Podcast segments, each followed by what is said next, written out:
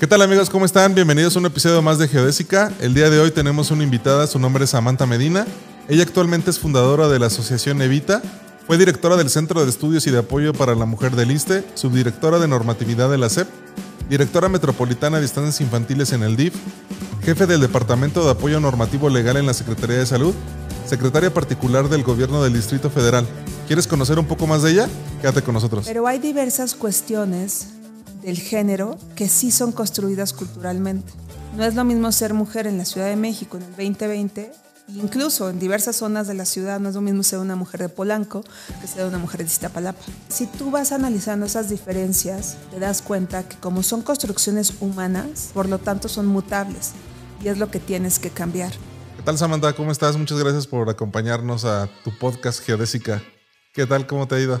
Bien, Daniel, gracias por la invitación. Muchísimas gracias. Y la pregunta obligada, ¿cómo te trata el 2020? ¿Cómo te ha tratado para, para este año? ¿Ha sido, perdón, un año difícil? ¿Ha estado relajado? ¿Te has acercado más a la familia? ¿Cómo, lo, cómo has tomado la situación de la pandemia?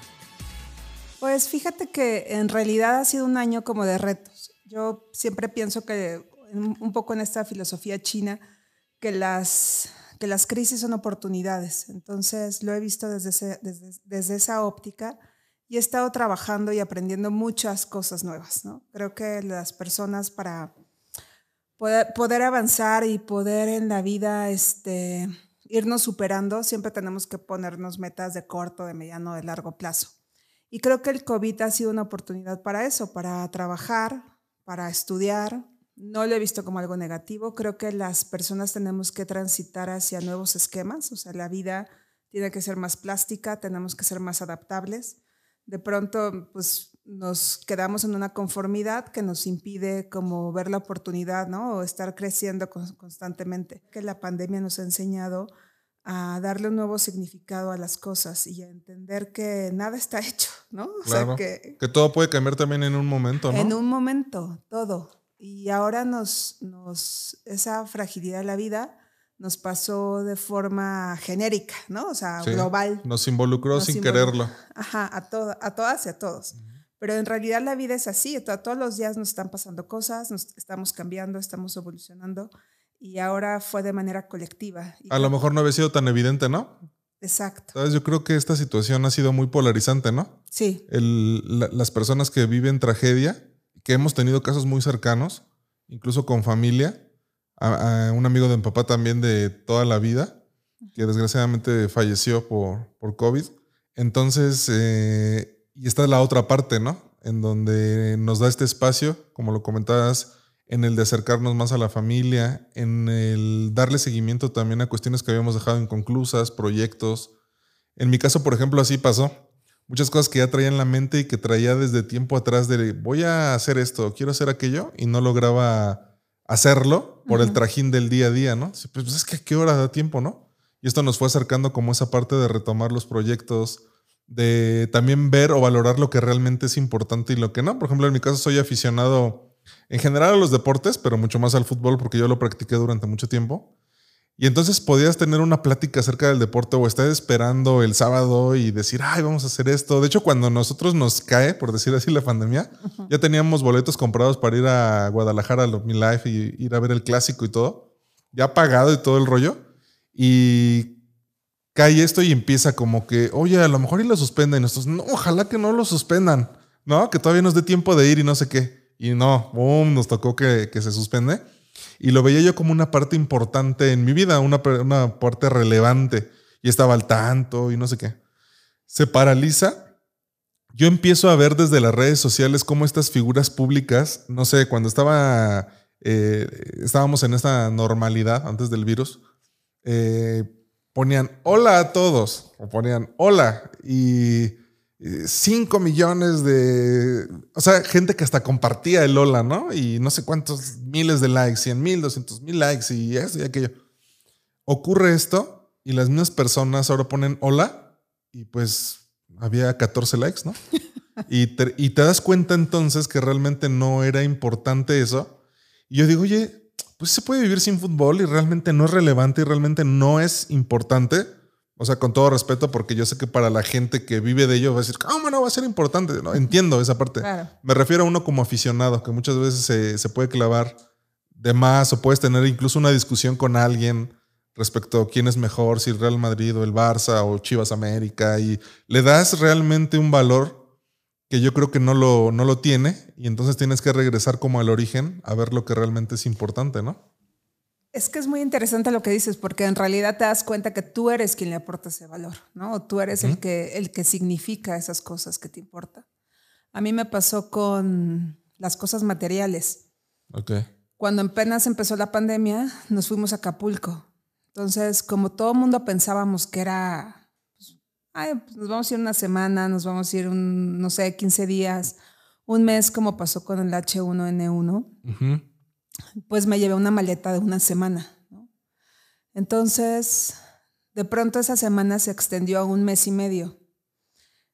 Pero la verdad, nunca extrañé mi ropa, nunca extrañé mis cosas. La casa ya es muy precaria, entonces pues tenía una olla de cuenta para cocinar, o sea, una parrillita. O sea, como estas cosas que tú dices, que tú piensas, no, es que necesito el super accesorio para esto, eh, necesito mis tenis de fútbol y mis tenis de caminata y mis tenis de correr y mis tenis casual. Y solo necesitas tenis, ¿no? Exacto, y solo necesitas unos tenis. ¿no? O, sea, yo en realidad creo que me pasé más tiempo descalza o en chanclas, ¿no?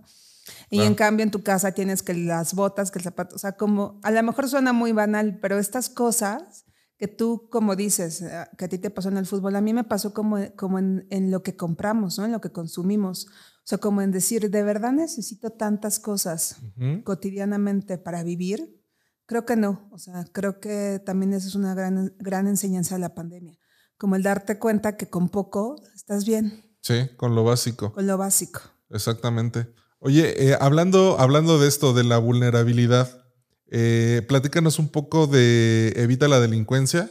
Es una fundación que tú presides de, en enero del 2019 surge como apoyo, ¿no? Para las mujeres vulnerables. Así es. Platícanos, está muy, muy padre ese tema, me gustaría que pudieras eh, ahondar en él. Bueno, fíjate que desde que estaba en la universidad hice con unas amigas una revista que se llamaba Lunática.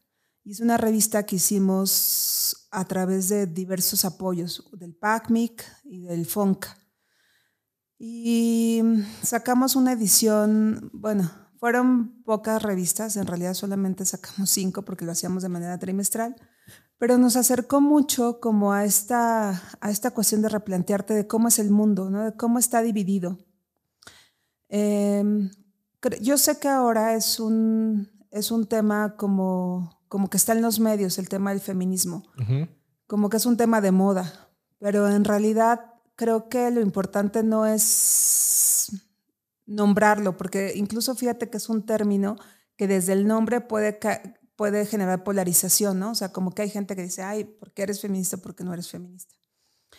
Nosotras en esa época queríamos entender el mundo, ¿no? O sea, queríamos entender como por qué teníamos esta división estereotipada de lo que significaba ser mujer y lo que significaba ser hombre. Hacíamos lecturas y nos cuestionábamos en un círculo de estudios como, como por qué hay esta división, ¿no? O sea, por qué si tú eres persona, te es más difícil acceder a, ciertos cargos o acceder a ciertos trabajos, o por qué tienes esta brecha que tenemos muchas de las mujeres y más las que son madres, ¿no? Como laboral, ¿no? En ese sentido de que, bueno, a lo mejor cumples una jornada en la oficina, pero tienes que llegar a casa y tienes que hacer todas estas labores domésticas de cuidado, ¿no? Eso en realidad son actividades que todas las personas podríamos hacer, ¿no? Pero que sí, sin importar el género. culturalmente están asignadas hacia las mujeres. Entonces, pues nos íbamos a cuestionarnos acerca de, pues, qué era el sistema patriarcal, por ejemplo, ¿no? O sea, cómo es, cómo es que se había construido el sistema patriarcal y cómo este sistema imperaba una división de poderes que era más ventajosa para un género que para el otro cuando en realidad las mujeres a lo largo de, la historia cada vez participaban más este, en muchas actividades, como que tradicionalmente se había pensado que las mujeres estaban en el ámbito privado del quehacer humano y los hombres en el ámbito público. ¿no? Los hombres era, bueno, tradicionalmente desde la caverna, pues eran los cazadores, los, que salían a, a recolectar.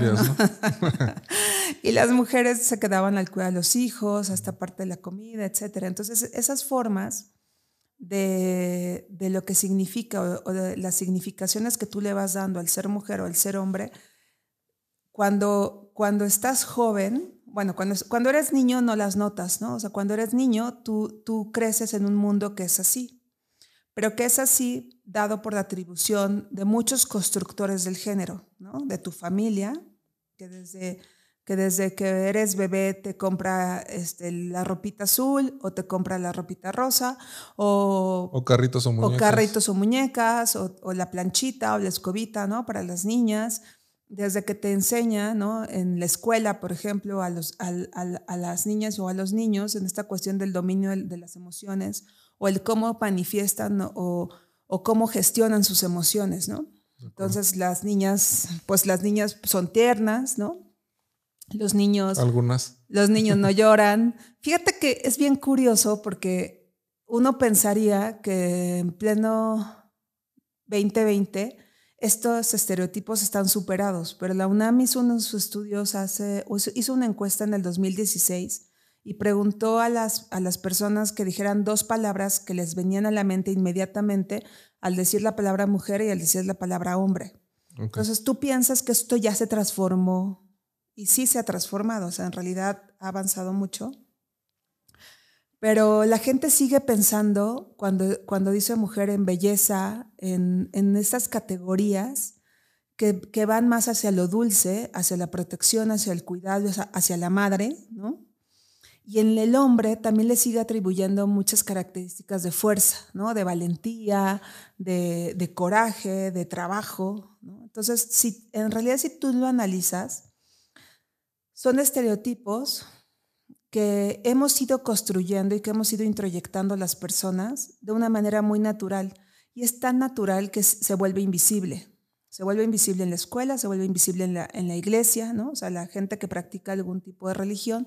También se, se, se va dando un orden dado donde hay una división muy sutil entre lo que significa ser mujer y lo que significa ser hombre, eh, que se va normalizando. El, en el Estado, por ejemplo, los gobiernos también son grandes constructores de género.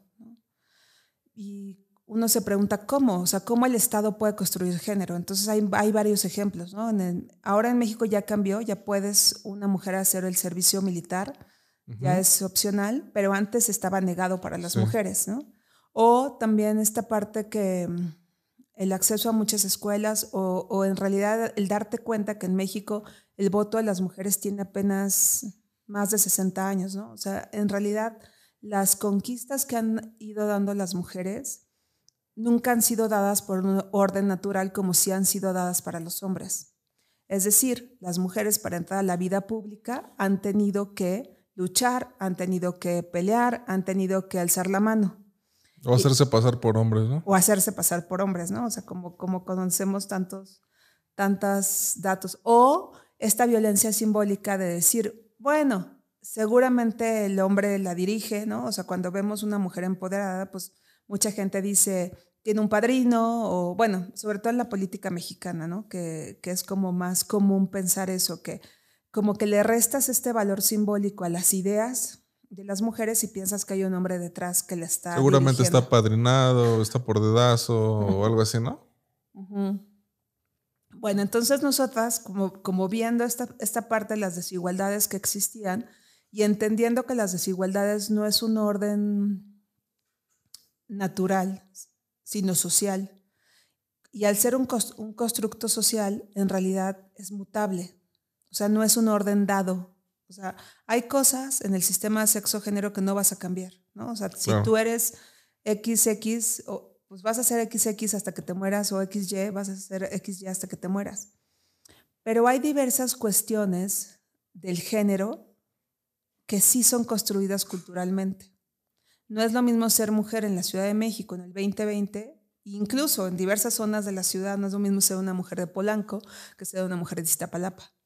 No es lo mismo ser una mujer de la Sierra de Oaxaca que sea una mujer de los Emiratos Árabes, donde apenas hace dos años se les otorgó el permiso a conducir.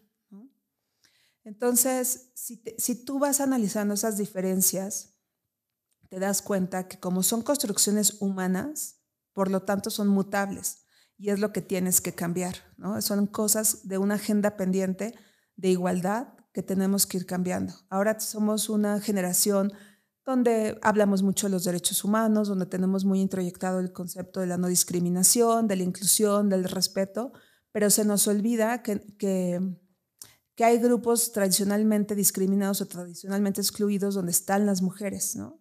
Y si aparte eres una mujer indígena, pues tienes una doble, ¿no? Y si eres una mujer indígena discapacitada, bueno, peor, ¿no? Entonces nosotras lo que hicimos fue crear un, o intentar crear un proyecto donde nosotras apoyáramos en la construcción de autonomías de ciertas mujeres, porque sí pensamos que sí hay una, pues una carrera desigual entre los géneros.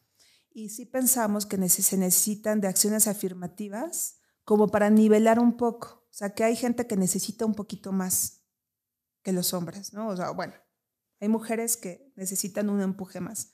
Y eso no lo pensamos nosotras solos, lo, piensa la ciudad y lo piensa el mundo, ¿no? O sea, cuando de pronto vas en un transporte público y te das cuenta que hay asientos rosas, dices, ¿por qué hay asientos rosas si yo me quiero sentar ahí, ¿no?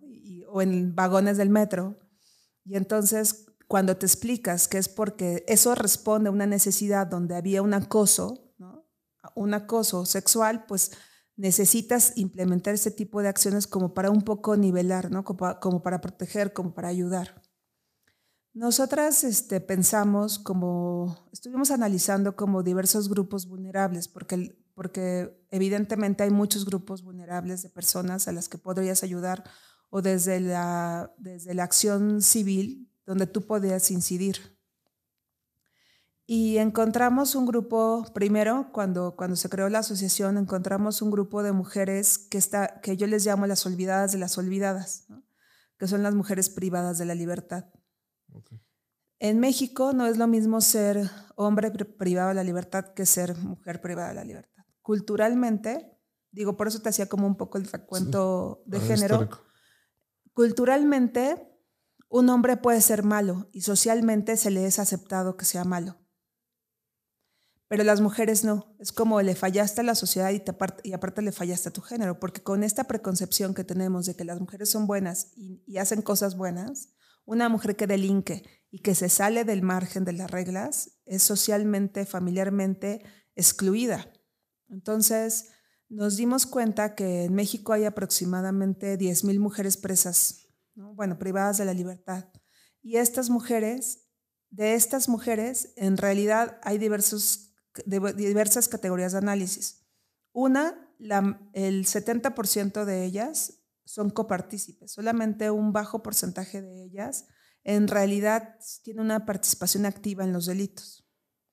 La mayoría son copartícipes porque la pareja vendía droga o porque, o porque la pareja este, secuestraba y le llevó al secuestrado a que le diera de comer o a que lo limpiara o porque pues robaba o porque le introdujo en una cuestión de drogas porque también tenemos una construcción del amor romántico, ¿no? Donde te dice, bueno, pues si es la cruz, si es el hombre que te tocó, pues acepta. Entonces, digo... Esa es la cruz que te tocó cargar, pues órale. Órale, aguántala, Ayúdale.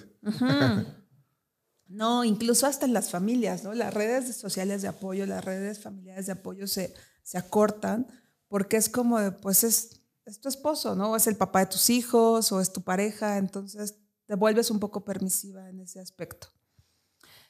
Y además, este, solamente el 30% de las mujeres privadas de la libertad tienen visita. Y visita, el sistema penitenciario en la estadística considera visita aunque una vez al año te, visite tu mamá por Navidad.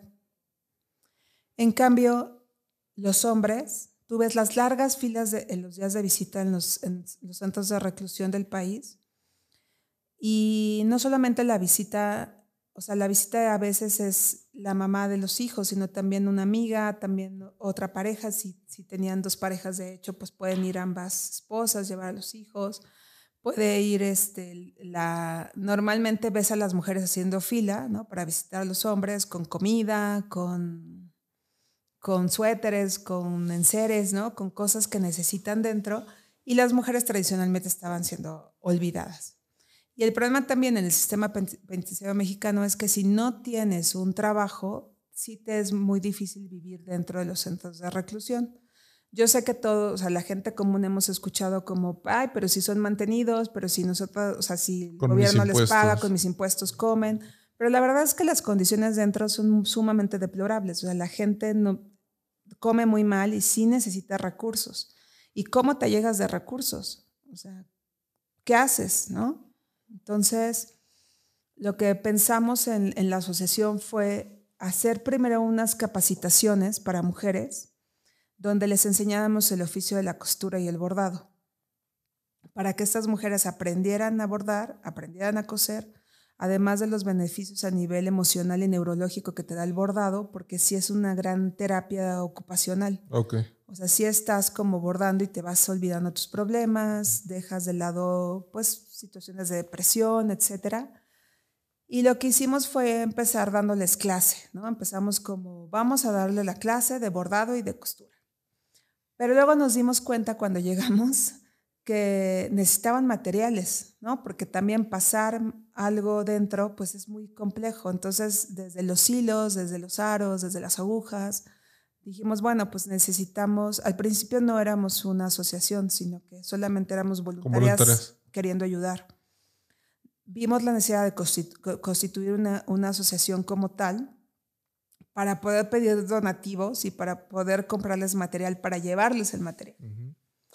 Pero eh, empezamos este proyecto pues un poco como piloto en la cárcel de, de Santiaguito y ahí había como un salón de usos múltiples. Entonces, eh, cuando nos iba bien, pues había banquitas y, o sillitas, ¿no? Pero a veces nos tocaba en el piso, entonces de pronto pues estábamos bordando o, cosiendo en el piso con las complejidades que esto impera. Y entonces nos acercamos a una empresa para que nos ayudara a, construirles un taller de costura dentro del centro penitenciario. Entonces firmamos un convenio con las autoridades penitenciarias y eso nos posibilitó, digo, porque también es muy complejo como de cómo construyes dentro de un penal, ¿no? O sea, siendo un particular. Entonces, bueno, pues convenio, permisos, etcétera y pudimos ah, donarles un taller de costura para que tuvieran un lugar digno dentro del centro de, rehabilitación, este, perdón, de reinserción social, para que pudieran ellas este, estar cómodas, o sea, como, abstraerse de la situación que viven, porque además muchas de ellas son madres dentro de la, de la cárcel. De la cárcel. Entonces, pues tienen ahí a los niños, entonces también hicimos como un espacio infantil, conseguimos también por lado de, otra empresa que nos donaran máquinas de coser y otra empresa nos donó tela y este y pudimos como darles, dotarles de, esta herramienta para que, para que su calidad de vida aumentara.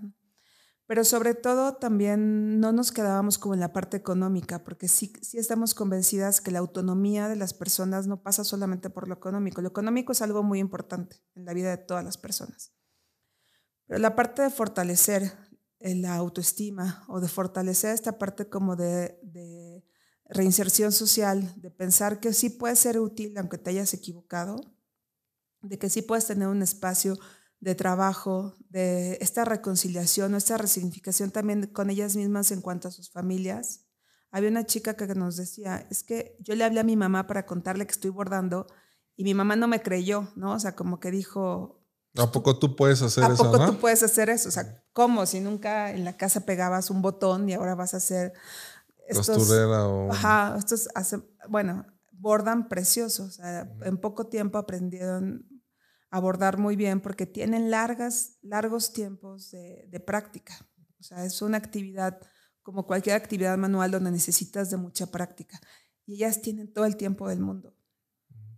Incluso se perfeccionaron por tanto tiempo, ¿no? Sí, incluso fíjate que como en las celdas tienen como, como tres de un lado y tres del otro, pero son seis personas, seis mujeres las que comparten normalmente la celda y pues la cierran en las noches. Bueno, a cierta hora es como el toque de que la cierran. Entonces también para ellas fue una actividad muy enriquecedora dentro de, la, de su camita, ¿no? De poder estar bordando. Pues a mí a veces me da insomnio, entonces... Pues, no estar ahí batallando con los pensamientos, ¿no? Con los pensamientos, con el estrés, con la depresión, con la ansiedad, pero también con el espacio. O sea, imagínate en esta cuestión de no puedo salir. Te no es, loco, ¿no? No es como de que me voy a caminar al patio, o sea, te encierran.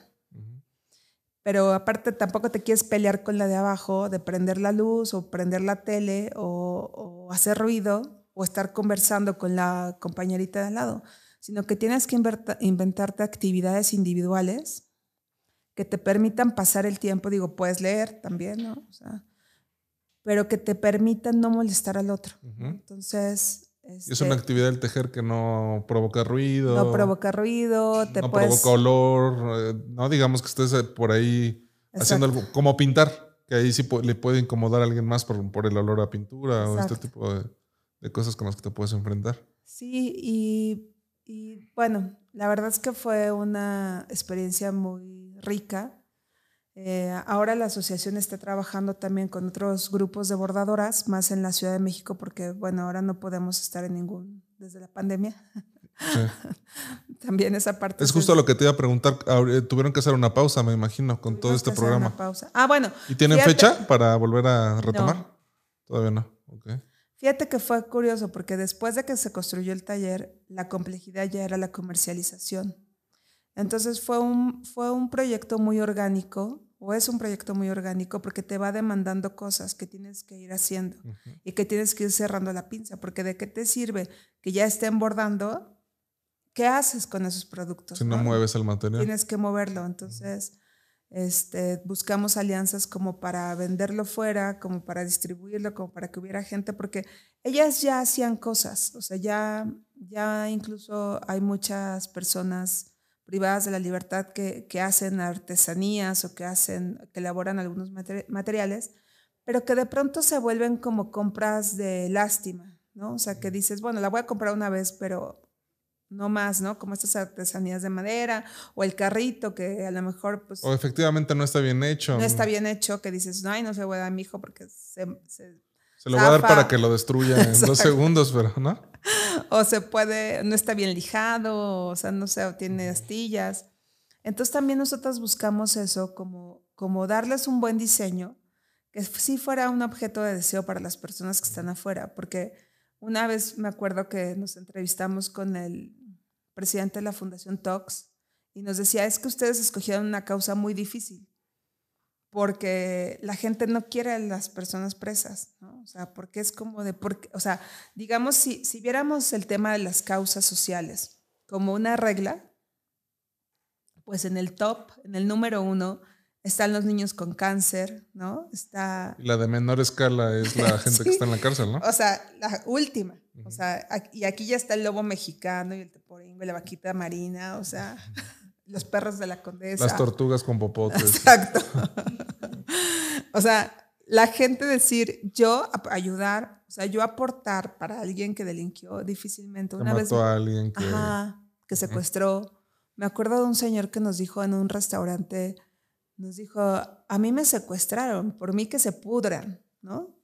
Entonces, pues te das cuenta que, que sí era una causa difícil en la que teníamos que ser muy creativas, precisamente para que la gente dijera, bueno, lo voy a comprar porque el cojín está muy bonito, lo quiero tener en mi sala o en mi casa.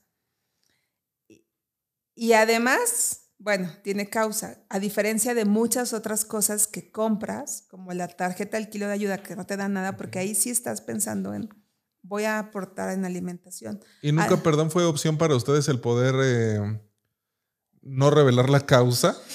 O sea, porque al, fin lo que quieren es ayudar a las, personas. Y no, no quiero decir que, el, el, fin justifica los medios, ¿no? Pero si estás viendo que, incluso si lo quieres ver como una estrategia de marketing, y no te está funcionando el decir es que la causa es esta, si lo llegaron a pensar, decir, oye, vamos a ofrecerlo porque si es de la suficiente calidad el producto, pues no va a haber diferencia, o sea, la gente no va a saber, ah, este fue hecho en la cárcel y este no, porque la calidad va a sobrepasar ese, ese límite mental que yo podría poner o esa barrera. ¿Lo llegaron a pensar o creen que pierde este valor, este sentido, el de decir, es que es para ayudar a estas personas. Ahí hasta donde es un tema también en el que la gente que estamos afuera puede caer en esto de, del ego, de no necesitas darme el reconocimiento de que pues estoy ayudando a alguien más vulnerable que yo. ¿Sí llega a existir eh, eso? Bueno, sí lo pensaba, bueno, sí nos lo plantearon o sí es algo que nos llegaron a ofrecer, pero nosotros justamente queríamos yo cuando empezaba a comentarte este proyecto te decía que son las olvidadas de las olvidadas. Y justamente queríamos darle voz y queríamos darle rostro. Porque el problema que pasa es que nadie piensa en esas personas. O sea, como, es como, y aún, y aunque te... familia. Y aunque te genere un, un mal sentimiento de inicio o, una, o un sentimiento de rechazo, ya con el simple hecho que te cuestiones como de, ay, ¿a poco hay niños? Ay, ¿a poco este pues sí son abandonadas. Ay, ¿a poco no las visitan? O sea, como, como estas cosas... Los colaterales. Te hace replantear ¿no? la, la idea que tienes de estas personas y te hace construir una narrativa distinta a la que tus prejuicios puedan tener preconcebidos, ¿no? Y es lo que queremos, como romper la barrera. A lo mejor efectivamente, pues trabajar en estas causas, pues nos hubiera dado más chamba o, mayor reconocimiento en torno al ego o, mayor empatía, ¿no? social y tendríamos como más aportaciones, etcétera. Pero una, pensamos que ya hay mucha gente trabajando en estos tops y justamente vimos que había muy pocas personas trabajando en estas causas. Conocimos a personas como, como Saskia Niño de Rivera, que ella dirige Reinserta, y Reinserta se dedica precisamente a trabajar con los niños que nacen en prisión. O sea, como, como solamente pueden estar hasta los tres años, ella ayuda para que después esos niños puedan reintegrarse tanto al, con los abuelos paternos o con los abuelos maternos, o si no tienen familiares, que luego suele suceder, pues que puedan ser adoptados en... En, buenos hogares, ¿no? En buenos hogares. Bueno, primero los tiene que recoger como una casa hogar privada o, o si no el DIF. El DIF. Entonces, el problema yo creo que a veces es que lo difícil tendría que ser fácil. Ese es como el, nuestro lema en la asociación, ¿no? Como, cómo lo hacemos fácil, o sea, más que esconderlo o evidenciarlo o, disminuirlo o minimizarlo, sino es al contrario, ¿no? O sea, ¿por qué como sociedad nos causa, nos causa rechazo a estas personas? Cuando en realidad podríamos estar cualquiera ahí. Y te digo podríamos estar cualquiera ahí porque cualquiera de nosotras hemos texteado manejando, ¿no? Sí, y también porque hay gente inocente, seguramente también. También hay gente inocente. O también esta cuestión del derecho al olvido, ¿no? O sea, como, pues sí te equivocaste, o sea, pero ¿qué va a pasar? O sea, es tortura permanente y es, este, es púdrete o es, este, muérete ahí dentro. No, o sea, creemos, sí pensamos que este concepto de derechos humanos sí se podría extender a ellos. Hacemos unas, unos cojines, por ejemplo, de retazos como tipo patchwork. Y estos, estos, estos cojines se hacen de retazos de tela de gente que ya no los usa, ¿no? O sea, que ya no les sirve el, retacito de tela. Y hacen piezas preciosas de estos cojines y un poco hacíamos la, la, analogía de estas personas, que son como los rechazos, los retazos sociales, ¿no? Es como ay, bueno, pues ¿qué hago con estas personas que se salen del molde? Y del olvidado hicieron algo muy padre. Ajá, y lo puedes transformar. Entonces, al final del día, creo que como sociedad nos conviene a todas y a todos trabajar en la reinserción de este tipo de personas porque van a salir. O porque esos hijos o esos niños que crecen en prisión o que luego van a visitar a sus madres, es mejor que las vean en un aspecto productivo y positivo a que las vean como, como en este resentimiento social de, la sociedad los está castigando, ¿no? La sociedad los está, o sea, creo que, creo que la individualización de las penas está dada, ¿no? O sea, pues vas a estar 20 años, pues estás 20 años, pero ¿cómo puedes estar esos 20 años de una manera digna? Ahora, nosotras nunca, nunca nos hemos planteado trabajar con hombres, solamente con mujeres, creemos que las, ahora sí que la realidad masculina es muy diversa o muy distinta a la femenina. Nosotros vemos en las mujeres como, como muchas consecuencias del patriarcado precisamente de que estén ahí. Es lo que te comentaba hace rato, ¿no? O sea, si tú al final del día no fuiste un sujeto activo, o sea, no fuiste la que asaltó, no eres la que traía la pistola, no eres la que fue y sustrajo a alguien, ¿no? O muchas mujeres que sí lo hicieron, ¿no? O sea, que sí cometieron un asesinato, pero que fue porque el hombre les pegaba o porque abusaba de los hijos o porque abusaba de ellas. Entonces, tú te pones a pensar y dices, yo la verdad también lo hubiera hecho. O sea, si yo hubiera tenido a alguien que, que abusa de mi hijo, pues claro que lo hubiera acabado enterrándole el cuchillo. O sea, como que al final del día pensamos como ellos y nosotros, ¿no? Y hacemos esta división. Y te digo, no hacemos el ejercicio de reflexión de decir, en realidad muchas de las personas podremos tener esa circunstancia. Oye, ¿cómo no, cómo, no convertir este sistema de pensamiento justamente en lo que se repudia de la otra parte? Eh, ¿En qué sentido? Quiero hacer un gran paréntesis. He estado acumulando toda la información que me has dado, tratando de crear como organizar la idea de lo que yo pienso, ¿no? Yo, yo creo que me parece súper importante que existan este tipo de, asociaciones como la que tú tienes, porque me parece que es la manera más inteligente de combatir un problema de raíz sin querer eh, hacerlo directamente con una ideología de, por ejemplo, la culpa la tiene el patriarcado, porque ahí nos vamos a encontrar también con miles de aristas y con opiniones diversas en las que seguramente si no existiera este tipo de cosas no tendríamos cómo aterrizar este modelo de pensamiento y solamente quedaría en una discusión de, de no, pues es que el, machismo o el patriarcado y, y, lo podríamos ver desde el punto de vista también al revés, es que el feminismo es como, es como la parte, déjame, déjame, trato de hacer esta analogía en la que yo digo, yo tengo que tener mis precauciones con este tema del virus, ¿no? Tengo que traer mi cubrebocas, tengo que guardar la sana distancia, ponerme el gel antibacterial. Pero también existe, yo creo que una parte muy delicada en donde tú te puedes volver obsesivo con ese tema y entonces ahora tú ya no quieres agarrar nada y todo, y cada cinco minutos, de cinco segundos. Exacto. y entonces ya te, exacto, quieres traer tu escafandra y, y, y, no mezclarte con nadie y no hablar y no recibo a nadie y quiero estar aquí, ¿no? El tiempo que sea necesario. Entonces, em, pienso que es lo mismo también en cierta medida eh, con un pensamiento feminista y decir, oye, es que las mujeres en la concepción que se tiene social son buenas. Y entonces cuando llegan a tener un error, entonces la sociedad las condena, las discrimina, las segrega y olvida a las olvidadas.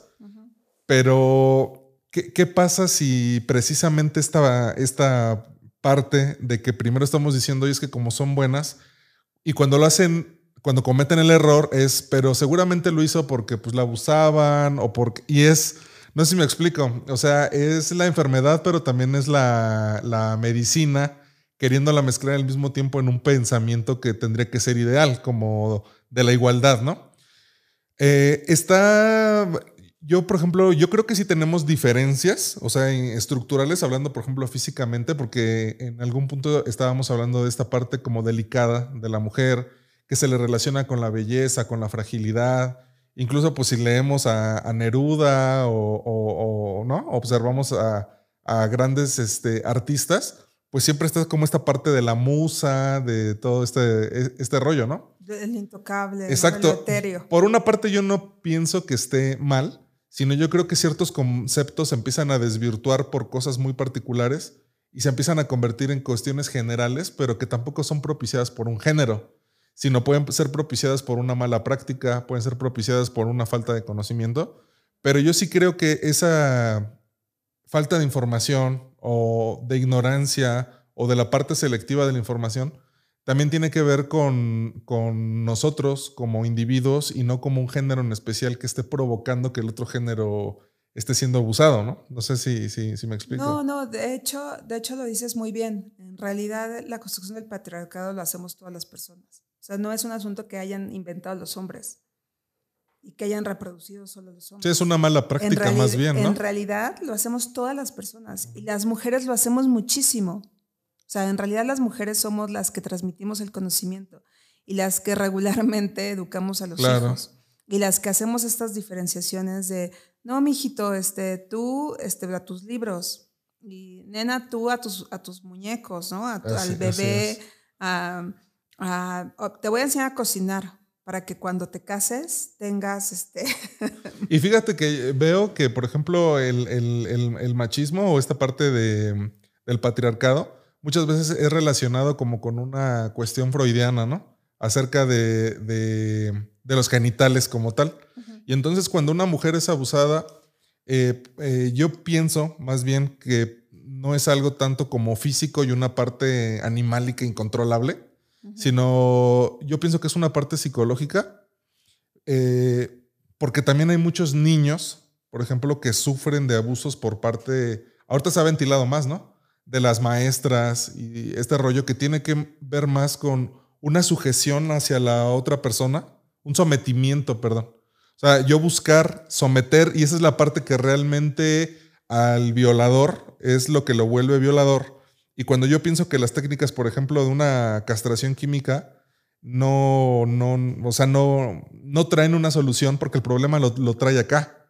Y es lo mismo, o sea, una mujer que tiene estos patrones de conducta y que va a acabar eh, abusando de un niño, lo hace por este sometimiento, no por una parte genital. Entonces yo pienso que es totalmente comprensible, comparable y que podemos poner en la balanza y seguramente habrá casos con mayor preponderancia, pudiera ser el hombre, porque el hombre sí es más fuerte, considero yo, por lo menos en su mayoría, sí es más fuerte que una mujer y tiene esta capacidad de sometimiento. Y es quizá por eso que el número pudiera ser mayor. Pero no pienso que sea por una cuestión de una construcción de género que hace ah, como tú eres mujer, yo te tengo que someter, sino así como yo someto a una mujer, puedo someter a un niño o puedo someter a un animal y de ahí surgen entonces diversas filias, ¿no? Claro. Pienso que, que, Es que fíjate que eso es lo interesante del patriarcado, que como es una cuestión que se ha venido construyendo, lo vamos invisibilizando y vamos normalizando cosas que no deben de ser normales. Yo al principio te, te eh, comentaba que en realidad cuando tú empiezas a hacer estos análisis, te vas dando cuenta que estamos hablando eh, precisamente de lo que tú nombras, que en realidad es poder y es un poder mal distribuido o es un poder dado no de manera natural. Yo entiendo que naturalmente tengan más poder de fuerza los hombres, pero aquí estamos hablando de cuestiones sociales, es decir, socialmente también se le ha dado más poder a los hombres que, que se le ha dado a las mujeres. Hay, muchas, hay mucha desigualdad, porque en realidad si, si, nos, si nos metemos a, a ver ¿Qué quieren las feministas? Pues en realidad lo único que han pedido siempre ha sido igualdad. O sea, yo quiero votar igual que tú, yo quiero poder trabajar igual que tú, yo quiero ganar lo mismo que ganas tú. ¿no? O sea, que esa sería la causa principal y la loable, ¿no? Sí. Porque luego empiezan a desvirtuarse y entonces empezamos a entrar en temas también de abortos y no estamos hablando en cuestiones muy puras ya como muy, social, muy puras De, lo que sería de lo que realmente debería de ser la igualdad sí claro hay desigualdades que sí son naturales o que sí son socialmente explicables. Te voy a dar un ejemplo. La riqueza, ¿no? O sea, la riqueza es muy explicable, esta desigualdad. Ah, pues, ¿por qué tiene más dinero que yo Bill Gates? Pues es perfectamente explicable, ¿no? O sea, desarrolló un producto, un software, lo patentó, tuvo éxito y se reprodujo en todo el mundo, ¿no? O ahora con estas empresas de Silicon Valley, o sea, que de pronto se vuelven muy... Bueno, el mismo Amazon ahora con la pandemia fue un boom, ¿no? O sea, tú tienes una explicación económica de esa desigualdad. Tienes una explicación económica de por qué tronó Blockbuster y por qué Netflix está pegando. Sí, claro. Es una, evidente, es una desigualdad muy explicable en, diversos, en diversas categorías, tanto económicas como de marketing, etc. El problema con la desigualdad nacida de un poder es que de un poder desigual o de un poder no legítimo, digamos, es esta cuestión... No explicable. No explicable. Es ahí donde podemos hablar de, la desigualdad que hay entre mujeres y hombres porque estas desigualdades no son naturales, son sociales. O sea, el que una mujer gane menos haciendo el mismo trabajo que un hombre, eso no es explicable como sí sería explicable los ejemplos que, mencioné antes. Y eso es lo que tenemos que vencer, que las personas seamos tratadas iguales independientemente de la condición o la circunstancia, socialmente hablando, familiarmente hablando. Tradicionalmente se pensó que la violencia contra las mujeres era un asunto de la vida privada de las mujeres. Era como si tú lo aguantas, pues, pues tú lo aguantas, ¿no? O sea, desde 1996 la Organización Mundial de la Salud dijo, esto es un problema de salud pública, no se queda en el ámbito privado de las personas, tiene que, tenemos que diseñar política pública que nos permita combatir la violencia hacia las mujeres. ¿Por qué un hombre piensa que puede violentar a un, o sea, pegarle a la esposa? no es un pensamiento natural. ¿no? no es un pensamiento natural, es un Ni justificado tampoco. Es un pensamiento que ha ido construyendo y no se debe a la fuerza. No, es, no tiene que ver con que, ah, pues es que yo le pego porque soy más fuerte. Con el sometimiento que causa el poder, ¿no? De que lo puedo hacer. Es un poder mal entendido, es un poder mal distribuido y es un poder que hemos dado las personas, hombres y mujeres, a lo largo de la historia y que hemos ido reproduciendo como algo natural y que es ahí donde tenemos que deconstruir. O sea, tenemos que entender que no nos hace más fuerte este, gritarle a alguien, que no nos hace más fuerte pegarle a alguien, que en realidad los roles y los estereotipos son algo que nos apartan y que, y que no deberían de existir. O sea, no debe haber el, estereotipo de, oye, mujer, pues, tú lava los trastos. Yo sé que para nosotros como personas urbanas, eso lo tenemos ya muy trascendido. Sí, es una práctica o al revés, que el hombre tenga que pagar siempre la cuenta. O él abrir la puerta. O él pedir matrimonio. De hecho, tocas algo muy interesante. Fíjate que mucha gente, muchos hombres, ya que empiezan como a abrirse, dicen, oye, pues es que el patriarcado tampoco nos ha convenido a nosotros. O sea, en realidad también ha sido una trampa para los hombres. Había un chico que me decía, este, es que yo nunca tuve novia hasta que no empecé a trabajar. ¿Por qué? Pues porque había que pagarle a las mujeres. ¿Qué le iba a, ¿Qué, le iba a invitar? ¿Qué le iba a invitar? o, esta cuestión también como de suma exigencia para los hombres, ¿no? O sea, como de pues, ser un proveedor, ser papá, buen esposo. Buen padre, buen hijo, buen estudiante. Eh, esta demanda o esta competencia que se da incluso y que las mamás también fomentan entre los hijos, ¿no? O sea, como que estudia para que tengas una profesión, para que puedas mantener a una mujer. Ay, tu hermano sí este, está ganando más. Y tú como eres mujer tienes que conseguirte un buen esposo que te pueda mantener. Como dices, es una correlación o colaboración de ambas familias, o sea, del padre de familia de una hija y del padre de familia de un hijo. Como que existe un acuerdo que no se ve, invisible, en el que la práctica se va perpetuando, ¿no? Me contaba un doctor, me acuerdo que en una clase que estaba dando, dijo, ay, ¿puedo contar un chiste? Y yo sí, adelante. Y, dice que era un chiste de un señor que se encuentra con un amigo, su compadre en la calle, y que le dice el compadre, ay, ¿cómo estás, compadre? ¿Cómo te ha ido? Ay, pues bien y mal, ¿no? Ay, ¿por qué? Platícame. Pues es que fíjate que, pues, mi hijo se casó y, y le fue súper mal. O sea, o sea, la mujer no trabaja, tiene que mantenerla, este, está haciendo dobles turnos, ¿no? Le pide, que, le pide el coche nuevo, resultó que, es, que no sabe cocinar, no sabe hacer nada, entonces le tiene que pagar una, una mujer que le ayude y, este, se las está viendo negras, ¿no? Ah, ok, y bien, porque... Ah, bueno, porque también mi hija se casó y ella cómo le va? No, ella le va muy bien tiene un marido que le, que le puso sirvienta. Sí, sí, sí.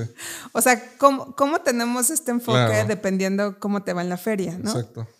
Y a lo que voy es que creo que estas nuevas formas de pensar o esta forma de pensar no violenta, porque desde luego que yo sí desapruebo mucho estas prácticas de violencia, estas manifestaciones de violencia para exigir derechos, me parece que no debe ser así. Yo tengo una formación como abogada y me parece que los, las personas creamos un pacto social desde, desde que lees a los clásicos, ¿no? O sea, tú lees a Rousseau, a Montesquieu, y te das cuenta de cómo, cómo las sociedades hemos hecho un pacto social para organizarnos, pero para organizarnos para vivir mejor.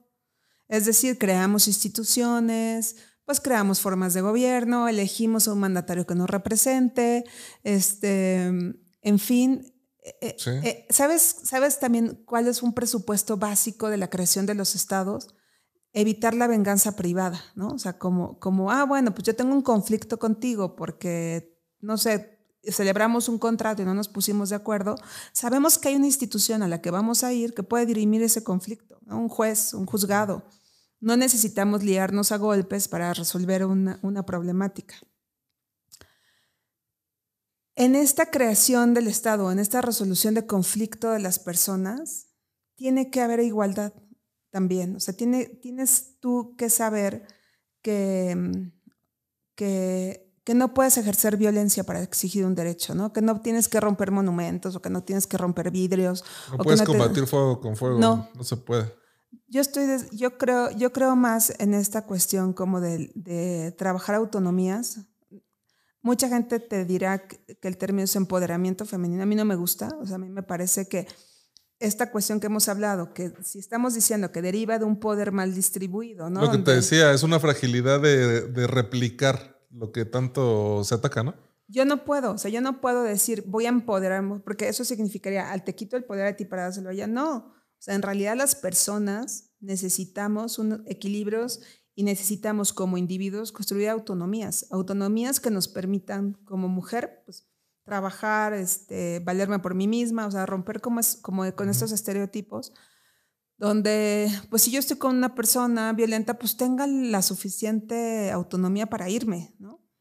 Y viceversa, también en los hombres la construcción de la autonomía sin depender de, de, la obstrucción o, de, o del dominio hacia otros, ¿no? Sobre todo en entender que este poder no es legítimo, o sea, esta desigualdad no es legítima.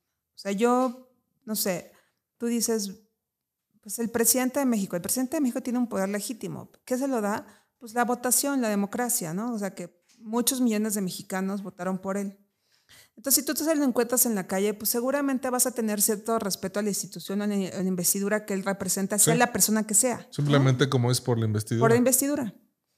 Pero digamos que en, el, en, esta, en esta cuestión de, del patriarcado, en realidad esa legitimidad del poder está dada por las mismas personas, está dada culturalmente y por eso te digo que es mutable, que sí podemos modificarla como para hacerla un poquito más equitativa, un poquito más igual. Y de verdad, cuando hablo de igual, no significa que yo pueda cargar lo que cargan los hombres.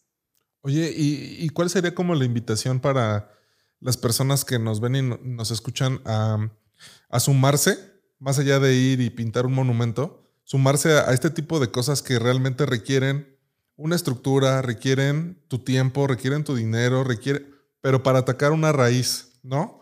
¿Qué, em, ¿Por qué te lo digo? Yo me estoy fijando que tú estás ayudando a personas vulnerables eh, económicamente también. O sea, que no caen en la pobreza como tal porque tienen, pueden solventar sus necesidades primarias o básicas, pero que realmente el dinero que tienen no les alcanza. En una encuesta, por ejemplo, del Coneval en el, 2010, en el 2008, perdón, eh, marca que hay 47.2 millones de mexicanos en pobreza, de los cuales 24 millones son mujeres.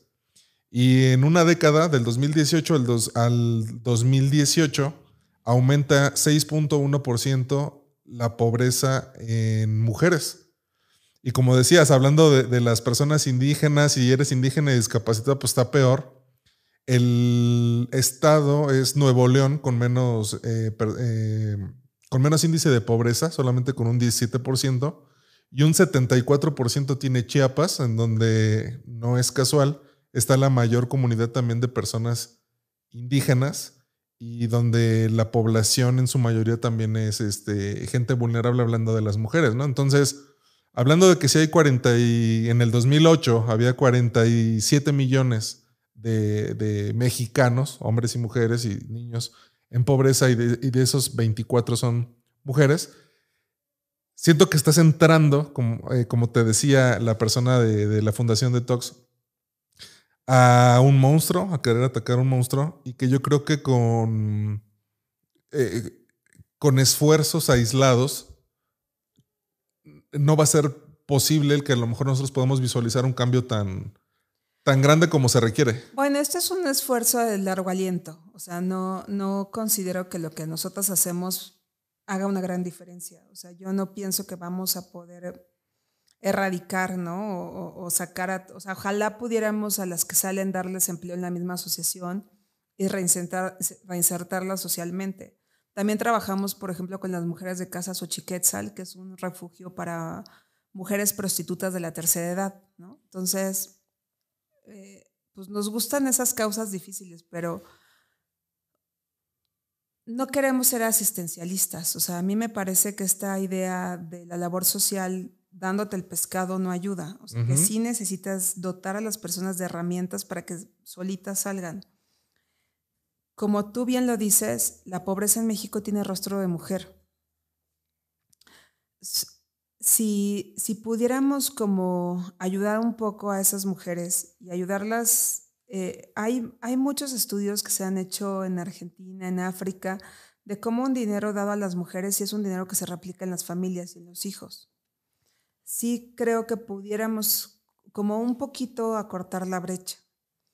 A lo mejor es, es muy soñador y ahí, ahí hay un cuento que me gusta mucho de un colibrí, ¿no? Que se está incendiando el bosque y que mm, de pronto este llega y aletea llega y aletea y va al lago y trae con su piquito una gotita de agua y la tumba en el, en el, en el incendio y los demás animales del bosque se empiezan a burlar de él no como que dicen ¿qué te pasa, colibrí? O sea, no vas a pagar, o sea, no vas a pagar el incendio. Y creo que el problema de desigualdad en México es un incendio de ese tamaño, ¿no? Y entonces el colibrí dice, pues a lo mejor no lo voy a pagar, pero está en mi naturaleza hacerlo, o sea, no puedo no hacer nada. A lo mejor nosotros no vamos a, ayudar a, a, todas las mujeres en situación de vulnerabilidad. Tenemos ahora un proyecto que estamos trabajando con mujeres migrantes, por ejemplo, ¿no? y estaba oyendo hoy en las noticias que ya viene otra caravana migrante, ¿no? O sea, antes las mujeres tradicionalmente no migraban y ahora se ve cada vez más mujeres y niños o incluso menores no acompañados en este tipo de caravanas. A lo mejor no vamos a apagar el incendio, a lo mejor no vamos a poder combatirlo, pero creo que no podemos dejar de hacerlo tampoco. Y creo que entre más personas nos sumemos, a la causa que sea. O sea, a eso iba con la pregunta, ¿eh? eh a más bien a, decirte, oye, eh, ¿cómo invitas a las personas a que se sumen a ese aleteo de colibrí? No a decir, oye, estás combatiendo algo que nunca vas a poder terminar, no, sino cómo invitamos a esas personas a que formen parte de algo así. Mira, a lo mejor va a sonar muy, muy inocente o muy ingenuo de mi parte, pero creo que hay que sumarnos con el amor a México. Yo sí pienso que si dejamos que México se siga descomponiendo y que el tejido social se siga desintegrando, y si se, o sea, a lo mejor tú dices, ¿qué tiene que ver el género con la descomposición del tejido social? Tiene que ver mucho. Tiene que ver mucho porque yo sí pienso en el género como una cuestión de cambio de conciencia y de trabajo individual. A mí me parece que necesitamos una o dos generaciones para que la igualdad llegue. La igualdad no se va a construir a golpes, no se construye con violencia. ¿Sabes cómo se construye? Se construye en, mi forma de ver criando buenos hijos. O sea, para que a lo mejor nosotros ya estamos pues, muy contaminados, ya introyectamos, o sea, si yo te decía que la escuela es una gran formación del género, si mi familia fue una gran formadora de género, si, si los medios de comunicación, o sea, tú ves, te paras en el puesto de periódicos y ves que la mayoría de las revistas que se venden son mujeres estereotipadas, ¿no? Con una imagen de belleza que todavía pasaba con Broso, ¿no? ¿no? Cosificada, ¿no? En los medios de comunicación, Broso, como tú dices, era un gran ejemplo de cómo cosificas a una mujer y cómo... Eh, el otro día estaba en una clase y estábamos hablando del reggaetón, por ejemplo, o de, o de estos corridos de banda, ¿no? Tú lo ves muy sutil, tú lo ves como de, ay, ¿qué tiene de malo esa canción? O sea, o sea, yo crecí oyendo a José José, ¿no? O sea, pero si, si le damos el valor suficiente a la mente humana y entendemos que hay cosas que vamos introyectando, aunque, o sea, yo no a lo mejor no escucho esa canción de banda y pienso voy a matar a una mujer, o sea, no. Pero si le vamos dando el valor y, entender que hay algo que se deposita en nuestro imaginario colectivo y que sí te hace pensar que ese es un objeto, ¿no? O que tú puedes tener el poder de tomarlo, de someterlo, sí sí creo que podemos cambiar eso. O sea, sí creo que cada vez más gente o, en el avance de las generaciones sí va a haber gente que rechace ese tipo de manifestaciones dejándolo de ver, dejándolo de oír, de consumir, o sea, o, esta cuestión que hacemos nosotros mismos con nuestros hijos de pues, mi hijito, te voy a comprar una camiseta rosa porque los colores no tienen género. O sea, si a ti te gusta la camiseta rosa y eres niño, puedes usarla. Y eso no te hace gay, eso no te hace frágil, eso no te hace débil. Porque además es bien curioso, ¿no? O sea, te hace cool. Ajá, está padre. O sea, pues si a ti te gusta ese color, úsalo, ¿no? Si tú quieres jugar con... Es más, si quieres aprender a cocinar, vente, párate aquí junto de mí en la estufa y aprende a cocinar, porque eso te da una herramienta para la vida y te da una habilidad. Y cuando ya vivas solo pues no te vas a morir de hambre, ¿no? Lavar tu ropa, estas cuestiones que en realidad son habilidades, o sea, no, nos hace menos como personas que un niño lave los trastes o, cocine o lave la ropa.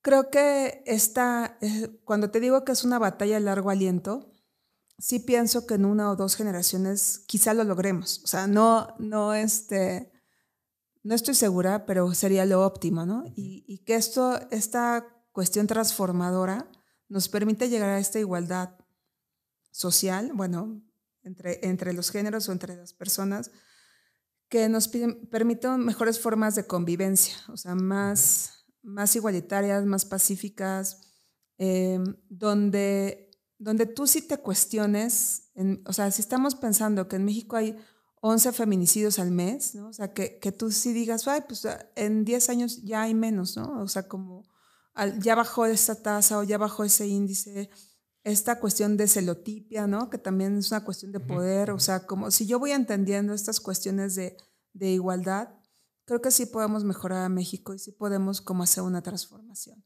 Ahora, es una transformación que impera un trabajo colectivo. O sea, yo no soy de las personas que piensa que el gobierno lo tiene que hacer todo. O sea, sí creo.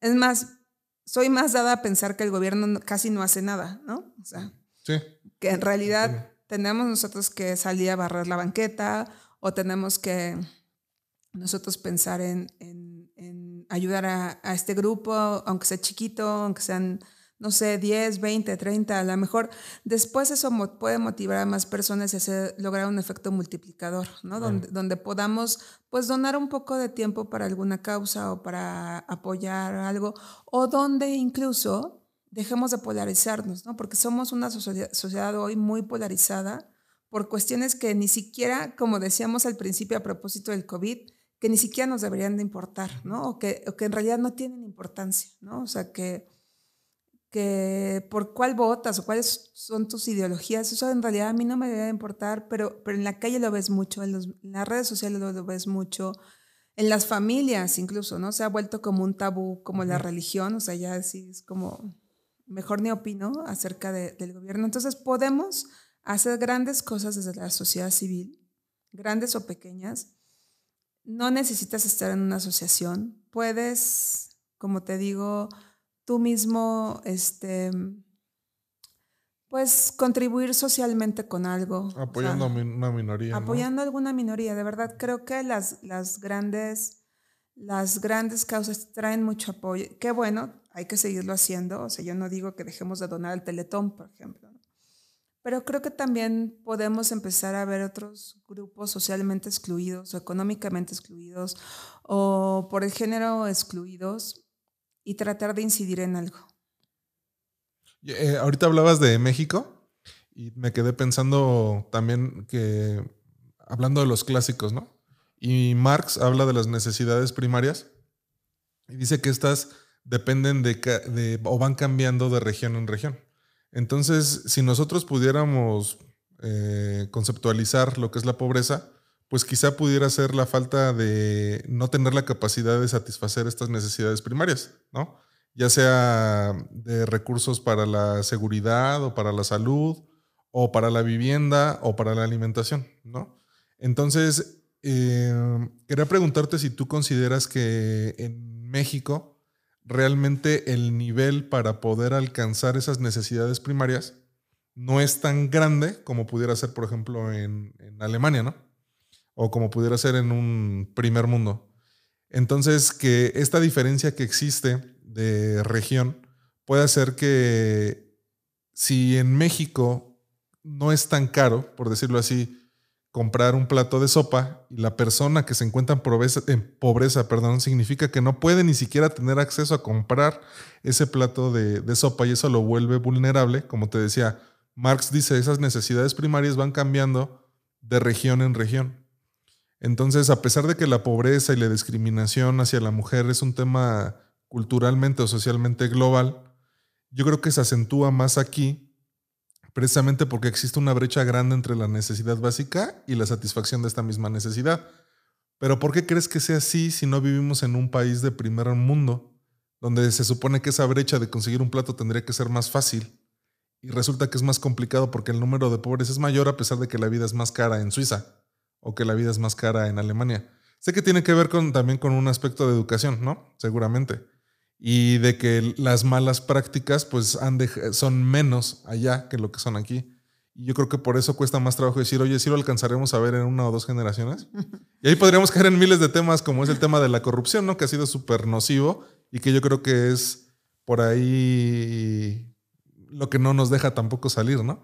Pero cómo combatir todas esas aristas desde nuestro punto de vista, desde nuestro sitio, sin caer en este de, de caer en un conformismo y volver a regresar cuando pase esto del virus, que ojalá que sea pronto, en otra vez una mentalidad como la que decíamos, a lo mejor de que me importe más el deporte que eso, o de que a ti te importe más si necesitas tres, tres, zapatillas, como dicen en Argentina, o no. Creo que, creo que sí tiene que ver. Fíjate que eh, yo tuve la oportunidad de ir a, estar en África y, de, y cuando volví entendí tanto de economía como no había entendido en la carrera, ¿no? a lo largo de mis estudios académicos. Como que me di cuenta de cómo una mala distribución de la riqueza o incluso cómo tener riqueza no necesariamente te da bienestar, ¿no? O sea, ¿cómo puedes tener este, muy mal o, un pésimo nivel de vida por cuestiones culturales? Yo creo que en México tenemos esto que tú mencionas, una, o sea, sí hay muchas personas en pobreza extrema y sí hay muchas personas que no tienen satisfecho ni lo básico, efectivamente, ni las necesidades básicas, pero también creo que de, lo, de la otra parte hay mucha mala distribución. O sea, me parece que y que culturalmente tampoco somos este, una sociedad que, pues, que sí exija, ¿no? Esta parte, como tú decías, de, en realidad en México ha habido tantos programas sociales que en el fondo son el mismo, tanta política pública que ha sido la misma, nada más que le han ido cambiando el nombre, ¿no? Como Prospera, Progresa, Solidaridad, etcétera, que que deberían debatir o deberían de cumplir, o, que fueron creados precisamente para satisfacer esas necesidades básicas y para que nadie en México se muera de hambre, ¿no? Peña Nieto decía la cruzada por el hambre o una cosa así le llamó, ¿no? Pero en el fondo son eso, son políticas públicas que te permiten tener el acceso a la leche por un peso, ¿no? El, hecho, el, el acceso a la tortilla, ¿no? o a la canasta básica para que todas las personas por lo menos coman algo, ¿no? Creo que culturalmente esto es donde nos falta como país. O sea, creo que, creo que el exigir o el, o el vigilar que esta distribución de pobreza sea efectiva es algo que nos falta mucho. Por eso quizá retomo un poco la idea de la, de la reconstrucción del tejido social, porque creo que eso sí nos permitiría avanzar un poco como sociedad e ir superando. El año antepasado me invitaron a el Uruguay a un, a un, a un colectivo de personas que trabajan en género y salud. Y sentí como, si te soy franca, como mucha envidia a los uruguayos, ¿no? O sea, porque tienen satisfechas tantas necesidades básicas que ya están como en un nivel de exigencia de derechos superlativo. O sea, ya, no básicos. Ya no básicos, ¿no? Sino ya como de tercera generación o de cuarta, no sé, no sé en qué. Y entonces los olvidados son más olvidados. Sí, o sea, es como, es como bien interesante, ¿no? Y claro, hay gente que me dijo, ay, bueno, pero pues es que ellos son 5 millones y en México somos más de 100 millones, 130, creo que estamos ya, bueno, contando a la población migrante. Pero tienen una como buena forma de vivir, ¿sabes? O sea, culturalmente hablando, lo que yo observé fue eso, que, que tienen este este sentido del bienestar muy diferente al nuestro, ¿no? O sea, desafortunadamente eh, en México este, no, no entendemos o no asociamos este bienestar con, o más bien asociamos bienestar con riqueza, ¿no? Y pensamos que el tener, ¿no? Es lo que nos da el bienestar y no necesariamente, ¿no? O sea, si tú no tienes un estilo saludable de vida, si no tienes este, satisfactores personales, si no te das tiempo para ti, si no ah, tienes estas eh, cuestiones reflexivas, ¿no? Si, si te vuelves egoísta incluso. Y al revés, si las tienes, es más preponderante que si tuvieras dinero. O sea, ahora de, hecho se está eh, apreciando más el valor que tiene el tiempo, ¿no? Más que el dinero. Entonces lo que la gente realmente busca es más ser dueño de su dinero que tener mayor cantidad, perdón, de su tiempo, que tener mayor cantidad de, dinero, ¿no? Es que eso hemos, revalorado. O sea, en realidad el dinero es algodón, ¿no? O sea, es, es papel. Es papel, es algodón, es es, es este un algoritmo en la computadora, ¿no? Ahora con, ahora con los con el dinero electrónico, ¿no? Las criptomonedas. Sí, o sea, es, este, eso. Algo en la blockchain. Es algo así, ¿no? O sea, pero, pero ¿qué nos hace tener, en un modelo ideal económico, qué nos hace tener más o menos dinero? Que no es cierto, o sea, es un discurso muy simplista o es una ecuación muy simplista la que te doy, pues trabajar, ¿no? O sea, no creo que sea así. Hay gente que trabaja. Si eso trabaja fuera cierto, más. exacto. La gente que trabaja de sol a sol sería millonaria. Sí, ¿no? De hecho, creo que la gente con más dinero tiende a veces a, trabajar un poco menos. O, hay muchos que trabajan. Es que tiene skills diferentes para poder eh, rodearse de la gente correcta, que ellos sean quien trabaje y verse beneficiado. Pero bueno, eso ya será tema de otro podcast. pero, pero sí pienso que, que que el, bien más importante que tenemos las personas efectivamente es el tiempo. Efectivamente es algo con lo que, que, es, que sí puede ser tuyo, digo, más allá de que tengas un trabajo asalariado donde tengas que checar, etcétera.